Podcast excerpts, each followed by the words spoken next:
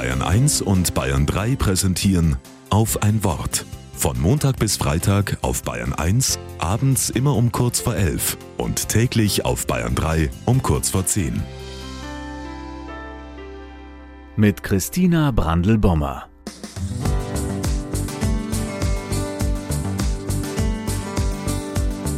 Als bei der Gründung des Europarates 1949 über eine gemeinsame Flagge diskutiert wurde, sollten auch die christlichen Wurzeln aller Staaten zum Ausdruck kommen. Vielleicht ein Kreuz? Das wollten die Kommunisten und Sozialisten nicht.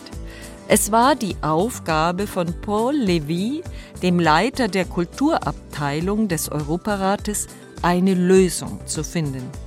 Paul Levy war gebürtiger Jude. Er hatte im Schrecken des Krieges ein Gelübde abgelegt, dass er zum katholischen Glauben übertreten würde, wenn er die Judenverfolgung überlebte. So war es.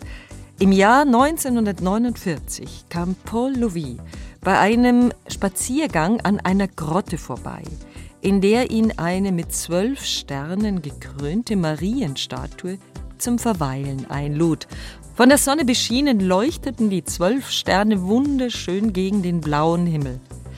Das ist es, dachte Paul Levy. Er brachte den Vorschlag im Europarat ein, einen Kranz mit zwölf Sternen auf blauem Grund als Motiv für die Europafahne zu wählen.